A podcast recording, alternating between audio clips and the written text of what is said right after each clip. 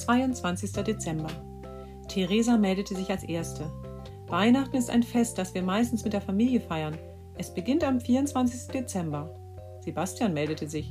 Diesen Tag nennen wir Heiligabend. An diesem Abend wird in den Wohnungen der Weihnachtsbaum geschmückt. Wachsen bei euch Bäume in der Wohnung? fragte das Rams.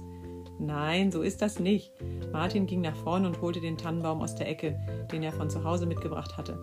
An Weihnachten soll das Haus geschmückt sein, und dafür stellen die Menschen einen geschlagenen Nadelbaum auf, weil der sogar im Winter grün ist, erklärte Martin, dessen blonde Haare vor lauter Tannennadeln ebenfalls fast grün aussahen.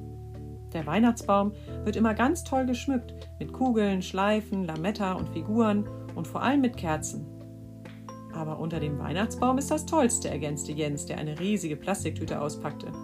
Jens hatte gewusst, wo seine Weihnachtsgeschenke versteckt waren und hatte sie heimlich mitgenommen, um sie dem Rams zu zeigen.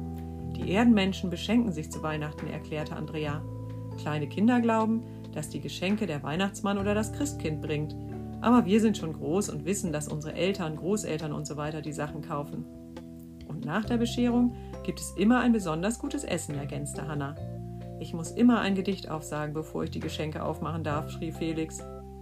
Ihr vergesst die Geburt von Jesus, sagte Christian. Wir gehen immer in die Kirche. Jetzt sprachen alle durcheinander. Das Rams guckte von einem zum anderen und verstand immer weniger.